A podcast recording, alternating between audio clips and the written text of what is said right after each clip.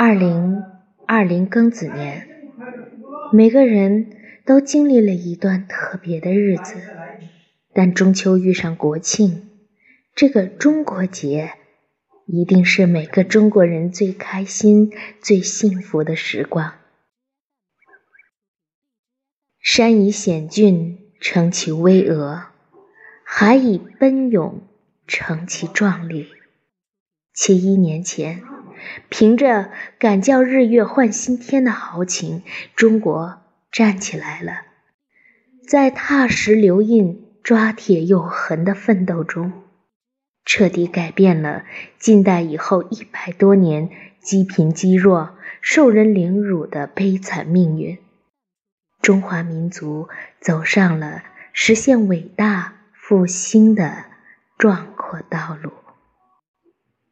家是小国，国是千万家。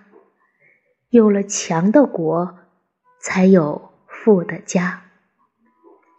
中秋遇上国庆，浓浓的人伦孝悌、血脉亲情、民族团结和国家统一融合的愿望，都将在这个中国节里一一展现。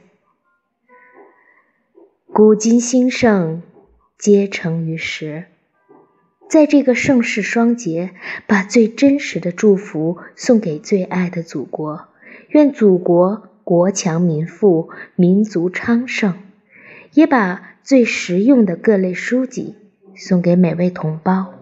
愿每个人都能阅遍世间美好，不负国家今生。